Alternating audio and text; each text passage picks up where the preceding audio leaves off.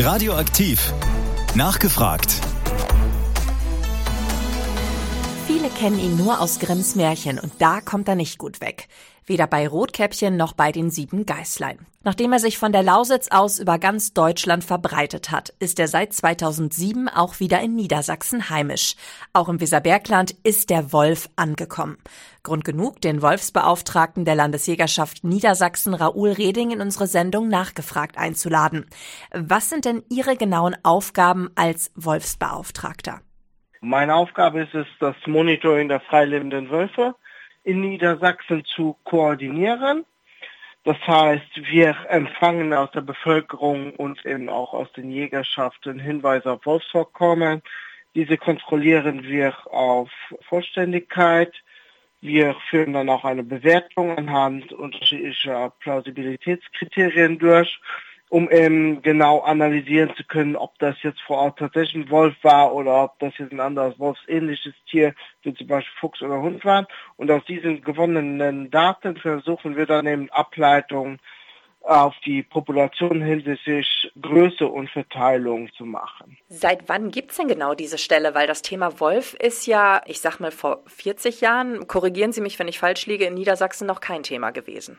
Nein, also der Wolf ist erst seit dem Jahr 2007, 2008 wieder in Niedersachsen heimisch.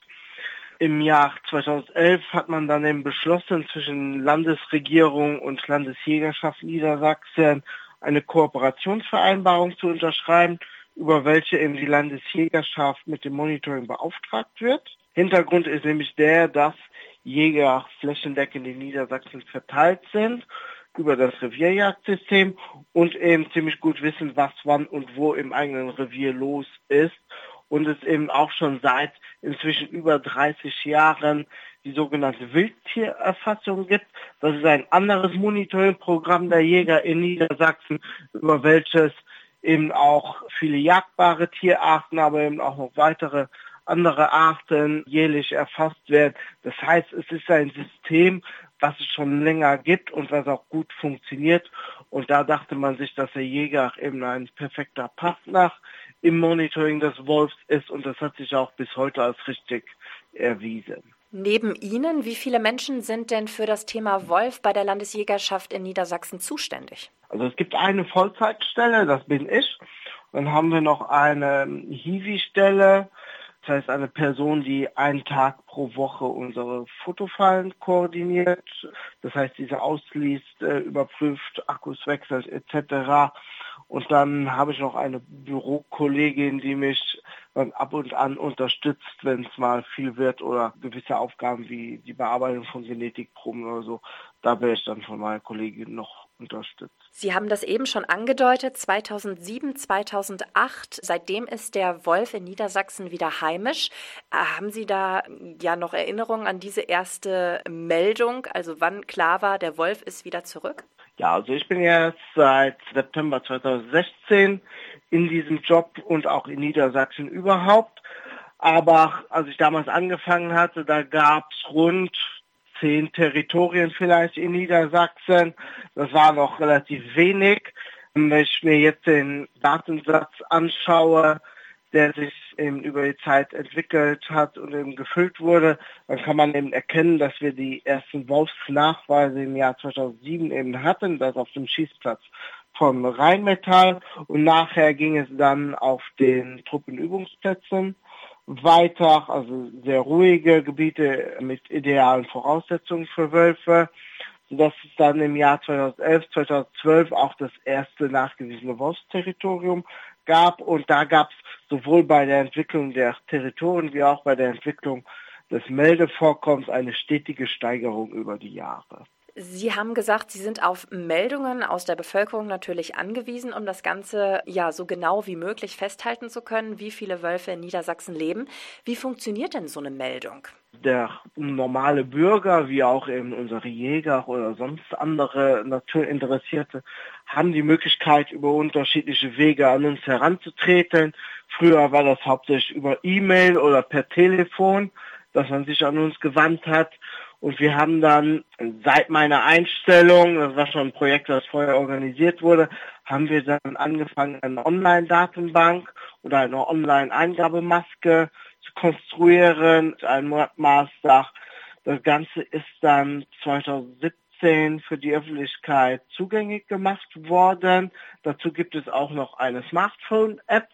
Das heißt, über den Weg hat jetzt auch jeder die Möglichkeit, das Ganze digital zu machen oder eben auch draußen im Feld schon direkt mit einer Smartphone-App, wo dann Standort registriert wird, wo man gleich Fotos reinladen kann. Das heißt, das sind die neuen Wege, die geschaffen wurden, mit der sich jeder tatsächlich am Monitoring beteiligen kann. Und das sorgt auch dafür, dass das ganze Prozedere so einfach wie möglich für den Melder ist. Zwischen was für Meldungen unterscheiden Sie denn? Ja, es gibt unterschiedliche Meldungstypen, die wir unterscheiden. Da gibt es zum Beispiel die normale Sichtung, dann gibt es Fotofallenaufnahmen, die inzwischen auch der wichtigste Meldungstypus sind. Dann gibt es aber eben auch Fährten, also Spuren, die man draußen auf dem Acker vielleicht finden kann, Losungsfunde, Totenwölfe gibt es natürlich auch. Dann haben wir auch noch die Risse, die sehr wichtig sind, sowohl Wildtierrisse als eben auch Nutztierrisse, weil man da eben auch viel genetisches Material finden kann. Und dann weniger wichtige Meldungstypen sind dann noch Haarfunde oder Heulen, Wolfshöhlen, die gefunden werden. Oder wenn im Winter mal ein bisschen Schnee liegt, dann kann man auch mal Urin vom Wolf finden. Welche Meldungstypen sind denn jetzt so am häufigsten? Also was kriegen Sie da am häufigsten gemeldet? Die häufigsten sind inzwischen die Fotofallenaufnahmen. Früher waren es die Sichtungen, die sehr häufig waren, wobei man allerdings bei den Sichtungen auch sagen muss, dass da sehr viele Meldungen waren, bei denen der Wolf nicht eindeutig festgestellt werden konnte, weil die Sichtungen meistens ohne Fotobeleg gemeldet wurden man hat ja auch nicht immer gerade eine Kamera äh, oder ein Handy bei Hand, wenn man einen Wolf sieht. Und dieser Meldungstypus wurde dann vor zwei, drei Jahren in seiner Häufigkeit von den Fotofallenaufnahmen überholt. Fotofallenaufnahmen, der Name sagt es ja schon, da haben wir Bildmaterial zu. Da können wir relativ gut identifizieren, ob das jetzt ein Wolf war oder nicht. Und diese Geräte sind natürlich auch mit der Zeit deutlich besser geworden und auch günstiger geworden, sodass sie vielerorts in Niedersachsen schon verbreitet sind. Und auch in unserem Monitoring setzen wir inzwischen verstärkt auf Fotofallen, sodass die Gesamtanzahl dieser Geräte sich deutlich gesteigert hat und dadurch eben auch dann nachher die Sichtungen abgelöst haben. Wie sieht das denn eigentlich ja bei dem Thema Fotofallen aus? Da kann ich mir ja jetzt vorstellen, dass ich als normaler Mensch doch eigentlich wahrscheinlich gar nicht berechtigt bin, im Wald eine Fotofalle aufzustellen, oder? Nein, also da gibt es natürlich viele Auflagen aus Datenschutzsicht. Da ist es eben auch ganz wichtig, dass man sich daran hält. Wenn wir jetzt zum Beispiel Fotofallen irgendwo installieren, versuchen wir das erstmal da zu machen, wo die Wahrscheinlichkeit, einen Menschen aufzunehmen, möglichst gering ist. Und dann muss man zusätzlich mit Schildern darauf aufmerksam machen, dass eben in diesem Gebiet Fotofallen hängen und dass da eben auch gegebenenfalls Menschen abgelichtet werden können. Das bleibt natürlich nie aus. Wichtig ist eben dann, sobald man diese Fotofalle ausgewertet hat, dass die Personenaufnahmen sofort gelöscht werden. Hat sich denn die Qualität der Meldungen im Laufe der Zeit verändert? Also sind die jetzt besser, die Meldungen, als vor 20 Jahren, als das Ganze so, so richtig losging? Ja, die Meldungen sind in ihrer Qualität deutlich besser geworden, was eben zum großen Teil eben an diesen Fotofallen liegt. Es liegt aber auch vieles daran, dass der Wolf in vielen Regionen schon zur Normalität geworden ist und dass da dann nicht mehr jede normale Sichtung ohne Fotobeweis gemeldet wird.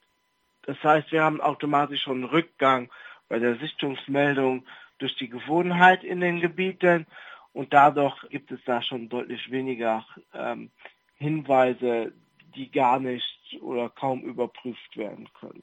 Wie geht es denn bei Ihnen dann nach so einer Meldung weiter? Ja, wenn eine Meldung mal eingeht, dann kontrollieren wir die erstmal auf ihre Vollständigkeit und dann führen wir eben eine Bewertung durch. Es gibt da die sogenannten Scalp-Kriterien.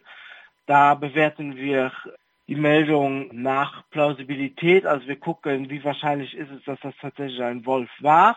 Wenn wir auf einem Foto eindeutig einen Wolf erkennen können, dann ist das ein sogenannter C1-Nachweis.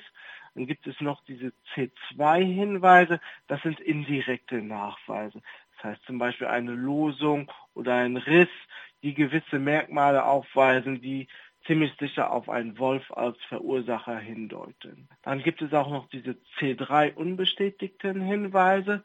Das sind alles Meldungen, bei denen der Wolf weder bestätigt noch ausgeschlossen werden kann.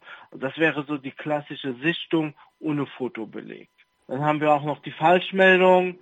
Da wissen wir ganz sicher, dass kein Wolf war. Das heißt zum Beispiel ein Foto von einem Hund oder einem Fuchs. Das wäre eine Falschmeldung. Und dann gibt es eben auch noch wenige Meldungen, wo die Bewertung nicht möglich ist, weil einfach nicht ausreichend Informationen vorliegen. Sie haben das jetzt gerade auch schon angesprochen, also auch durch ja, Losung und Urin kann ja ein Wolf nachgewiesen werden genetisch. Aber das kann ich doch jetzt wirklich augenscheinlich gar nicht von einem, ich sag's jetzt mal so, Hundehaufen unterscheiden, oder? Beim Urin ist das natürlich sehr, sehr schwierig. Ähm, da geht es dann nur über die Genetik. Beim Losungshaufen, da kann man schon anhand einiger Merkmale erkennen, ob das jetzt eher dem Wolf oder dem Hund zuzuordnen ist. Das Interessante beim Wolf ist, dass wenn er ein Wildtier oder ein Nutztier reißt, dass er das dann quasi mit Haut und Haaren versucht aufzufressen. Das heißt, auch diese Bestandteile sind nachher in der Losung enthalten. Dementsprechend findet man sehr viele Haare in einer Wolfslosung und eben auch Knochenteile oder Teile der Hufe, das nennen wir die Schalen. Zähne sind auch noch manchmal vertreten. Wenn man sowas schon in einer Losung vorfindet, dann kann man schon eher in Richtung Wolf äh, beim Verursacher tendieren, weil das beim Hund doch eher unwahrscheinlich ist. Es gibt nicht mehr sehr viele Hunde, die eben quasi mit ganzen Kadavern gefüttert werden. Manchmal passiert das ja noch im Jägerhaushalt, dass dann Stücke, dass dann eben quasi Stücke ähm, ähm, des erlegten Wildes da überlassen werden. Aber ansonsten hat man das sehr selten vorfinden, äh, vor, äh, vorgefunden. Und zudem kommt dann auch noch, dass eine Wolfslosung einen wolfstypischen Geruch aufweist, äh, sodass man eben auch anhand dessen relativ gut bestätigen kann, dass sich dabei sehr wahrscheinlich um einen Wolf handelt. Okay, jetzt machen Sie mich gerade richtig neugierig. Also ich weiß aus eigener Erfahrung, wenn Wildschweine in der Nähe sind, es riecht gern so nach Maggi. Aber wie riecht mhm. denn ein Wolf? Na, den Wolf selber riechen wir ja so nicht. Oder ja, wenn man mal die Gelegenheit hat, an einem Wolf zu riechen, dann ist in der Regel ein toter Wolf und der riecht nicht ganz gut. Aber wir haben die Möglichkeit eben an eine Losung zu riechen, wenn man die eben direkt vor sich hat und ja, der Geruch ist sehr schwer zu beschreiben, aber geht so in Richtung Moschusartig. Und wenn man das eben bis einmal gerochen hat, dann hat das direkt einen Wiedererkennungswert. Mit äh, wie vielen Meldungen sind Sie so im Jahr konfrontiert? Wie viele kommen da bei Ihnen rein? Ja, inzwischen bearbeiten wir knapp 9000 Meldungen im Jahr. Es hat im ersten Monitoring-Jahr 2011-2012 mit rund 138 Meldungen angefangen und da hat es einen stetigen Anstieg gegeben, sodass wir eben jetzt bei diesen 9000 Meldungen pro Jahr sind. Und die Tendenz deutet darauf hin, dass auch der Meldungseingang über die nächsten Jahre weiter ansteigen wird. Okay, 9000 Meldungen im Jahr, das ist eine stattliche Zahl, aber es sind ja nicht 9000 Wölfe in Niedersachsen. Können Sie ein bisschen was dazu sagen, wie sich die Population entwickelt hat, mengenmäßig? Ja, also simultan zu den Meldungen haben wir natürlich auch einen stetigen Anstieg bei der Wolfspopulation. Wir zählen hier in Deutschland hauptsächlich die Territorien. Dafür gibt es ganz konkrete Kriterien, wann ein Territorium als Territorium zu bezeichnen ist.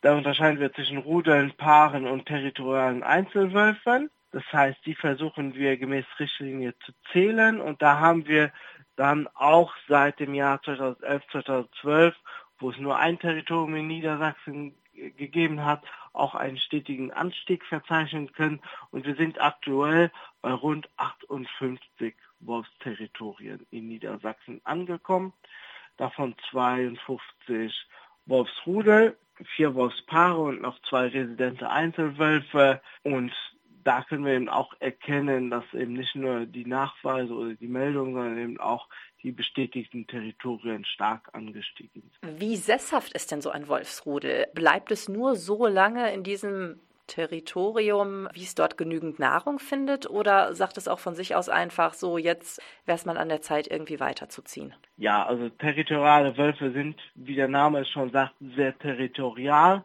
Das heißt, sie belaufen ein Gebiet, ein Revier, welches sie auch gegenüber fremden Artgenossen verteidigen. In diesem Revier wird er auch überall markiert, um im fremden Wölfen zu verdeutlichen, dass das Gebiet schon besetzt ist.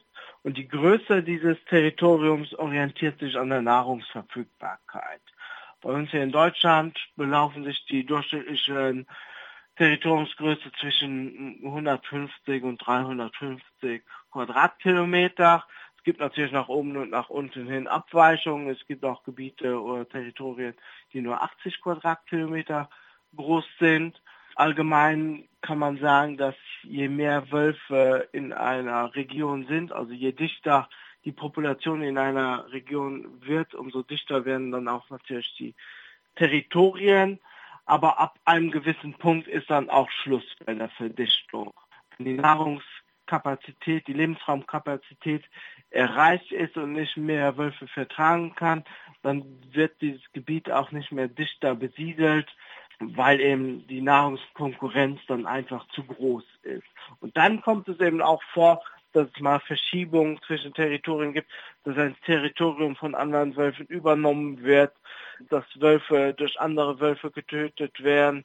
Und, und wenn dann Nahrungsknappheit herrscht ab einem gewissen Punkt, dann äh, erhöht sich auch normale Sterblichkeit in den Territorien. Also da gibt es dann schon gewisse Selbstregulierungsfaktoren, die allerdings erst ab einer relativ hohen Populationsdichte eintreten. Derzeit sind die Wölfe nicht im Jagdrecht. Wie, das ist jetzt so ein bisschen in die Glaskugel geschaut, wird sich denn die Population in Niedersachsen entwickeln, wenn die Wölfe nicht ins Jagdrecht kommen und ja, davon verschont bleiben? Also in Niedersachsen befindet sich der Wolf schon im Jagdrecht. Mit der letzten Jagdrechtsnovelle hat man den Wolf in die Liste der jagdbaren Tierarten aufgenommen, allerdings eben mit einer ganzjährigen Schonzeit. Und er unterliegt auch weiterhin dem Naturschutzrecht. Das heißt, faktisch hat sich erstmal gar nichts da geändert. Ähm, da der Wolf eben streng geschützt ist, gemäß FFH-Richtlinie und deutschem Naturschutzrecht, darf er eben weiterhin nicht außerhalb der vorgesehenen Ausnahmen getötet werden oder reguliert werden. Das heißt, im Moment läuft es darauf hinaus, dass der Wolf sich weiterhin ungehindert quasi ausbreitet und es eben nur Tötung in besonderen Ausnahmefällen dann geben wird. Das heißt, wenn einzelne Tiere, einzelne Rudel vermehrt Nutztiere oder gut geschützte Nutztiere reißen oder wenn sie eben zur Gefahr für den Menschen werden, dann kann es in gewissen Situationen zu einer Ausnahmegenehmigung kommen, wo diese Tiere dann getötet werden dürfen. Was sind denn die häufigsten Todesursachen für Wölfe in Niedersachsen? Die meisten toten Wölfe die gemeldet werden, die sind im Straßenverkehr umgekommen und dann gibt es auch noch einige illegale Tötungen. Natürliche Ursachen gibt es auch. Wobei man hier ein bisschen differenzieren muss zwischen dem, was gefunden, gemeldet wird und dem, was in der Realität vielleicht tatsächlich stattfindet da draußen. Die Wölfe, die im Straßenverkehr umkommen, die werden in der Regel auch gefunden, sagen wir mal 99 Prozent davon, weil da gibt es ja auch einen Geschädigten und das Tier liegt am Straßenrand. Das heißt, die sind zu nahezu 100 Prozent erfasst. Die Tiere, die allerdings im Rahmen von Revierkämpfen oder Krankheiten etc.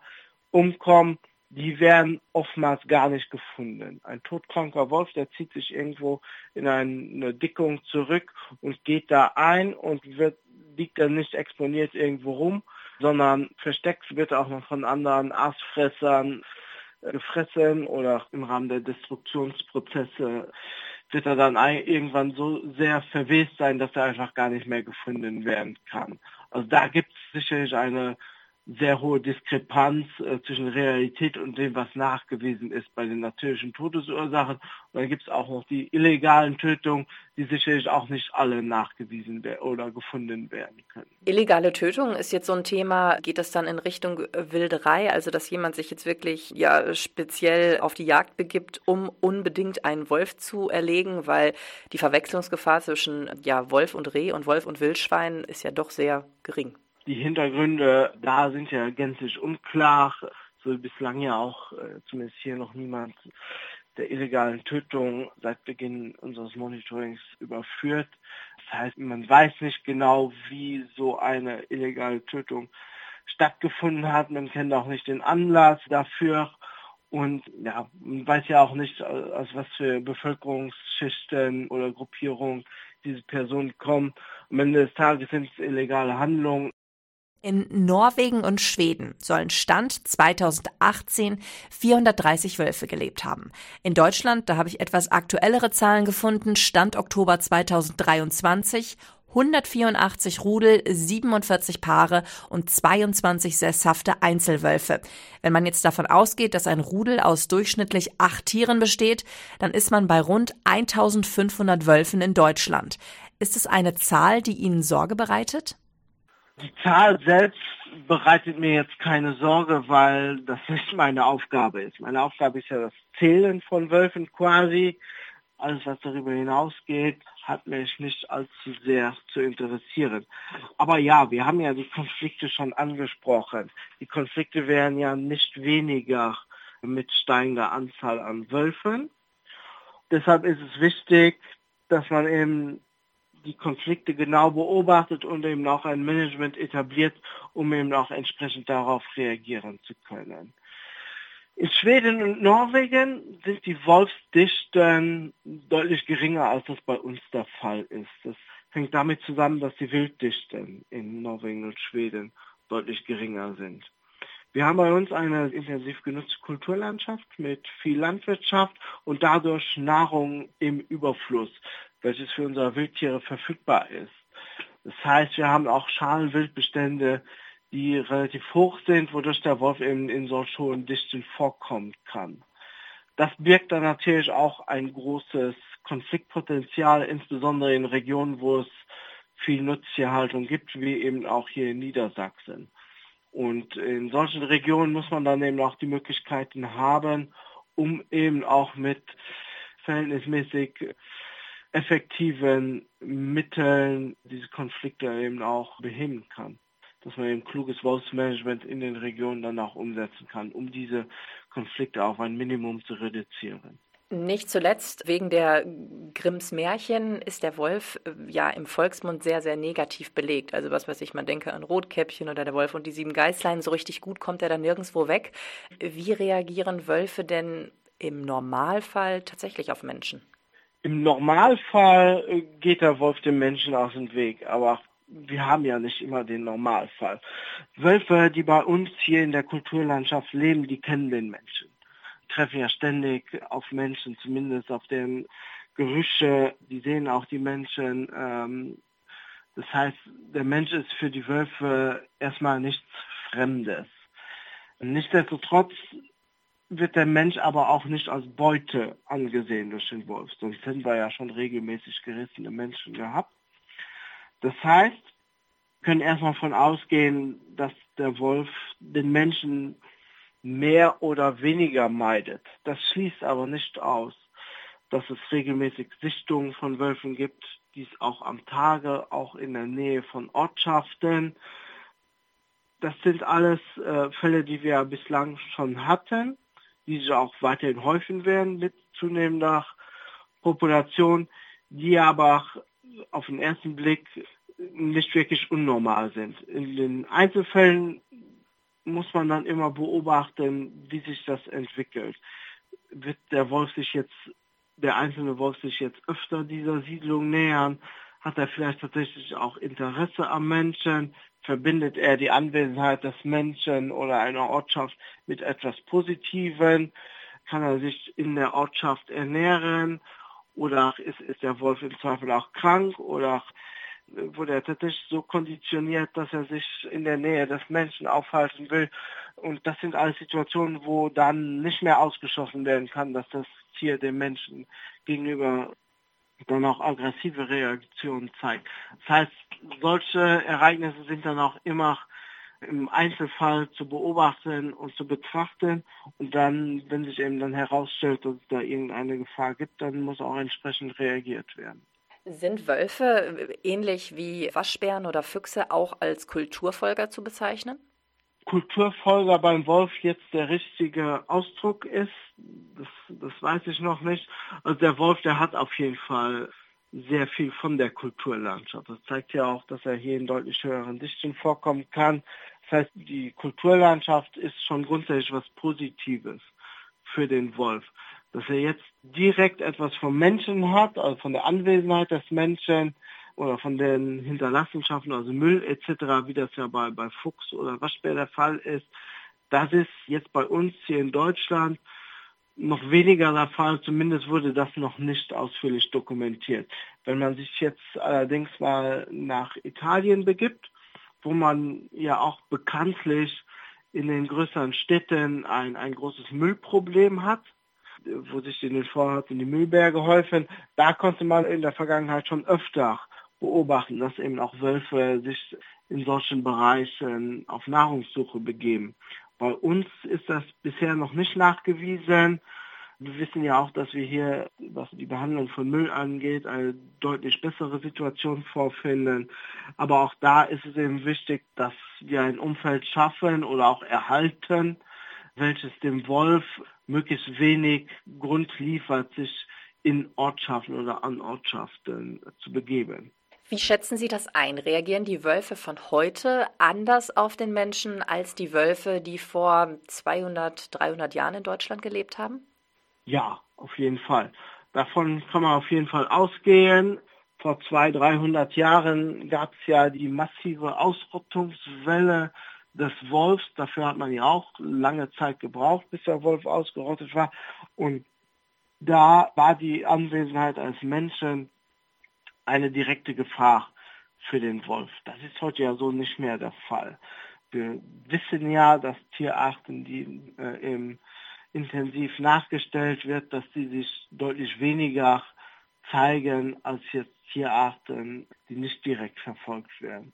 Also da hat es sicher, da gibt es sicherlich große Unterschiede im Verhalten zwischen heute und von vor 200 Jahren. Sollte es doch zu der unwahrscheinlichen Begebenheit kommen, dass ich im Wald einem Wolf begegne, wie verhalte ich mich da richtig? Ja, also es kann immer mal vorkommen, dass man einem Wolf begegnet. Es ist kein Sechser im Lotto mehr, wie das gerne mal dargestellt wurde. Die Menschen, die in Wolfsregionen äh, leben, insbesondere in ländlichen Regionen, die sehen die Wölfe auch. Es ist kein Sechser im Lotto, es ist weiterhin ein seltenes, eher seltenes Ereignis. Es ist jetzt nicht so wie wie äh, die Häufigkeit, dass man ein Reh sieht, aber es kommt eben, eben auch mal vor. Wenn man einem Wolf im Wolfsgebiet begegnet, dann ist es wichtig, sich ruhig zu verhalten, dem Wolf die Möglichkeit gibt, sich zurückzuziehen oder auch die Situation zu sondieren. Das heißt, es macht auch Sinn, sich durch Zurufen aufmerksam zu machen, sodass der Wolf auch die Möglichkeit hat, selbst die Situation zu analysieren und dann zieht er sich in den meisten Fällen schon langsam zurück. Es gibt aber auch Situationen, wo er sich dann nähert oder auch länger an diesem Ort verweilt. Insbesondere Jungwölfe können sehr neugierig sein und eben sich auch dann dem Beobachter nähern. In dem Moment ist es eben wichtig, die Gegenreaktion stärker ausfallen zu lassen. Das heißt, dem Tier weiterhin zurufen, sich langsam von dem Tier entfernen mit Gesicht in Richtung des Tiers und eben auch durch, durch ähm, Bewegungen, durch, durch Anschreien im Zweifel auch versuchen, dieses Tier zu verscheuchen. Das funktioniert in den meisten Fällen sehr gut. Es wird trotzdem nie auszuschließen sein, dass es auch mal zu einer gefährlichen Situation kommen kann, wo ein Wolf eben auch aggressives Verhalten dem Menschen gegenüber zeigt. Die sind allerdings sehr, sehr seltene Ereignisse. Statistisch gesehen spielen die im Moment kaum eine Rolle. Nichtsdestotrotz liegt die Wahrscheinlichkeit bei rund 99 Prozent, dass es in den nächsten 100 Jahren mal zu einer gefährlichen Situation kommt, bei der ein Mensch verletzt oder eben auch getötet wird. Sagt Raoul Reding, er ist Wolfsbeauftragter der Landesjägerschaft Niedersachsen und war heute mein Gast in der Sendung Nachgefragt.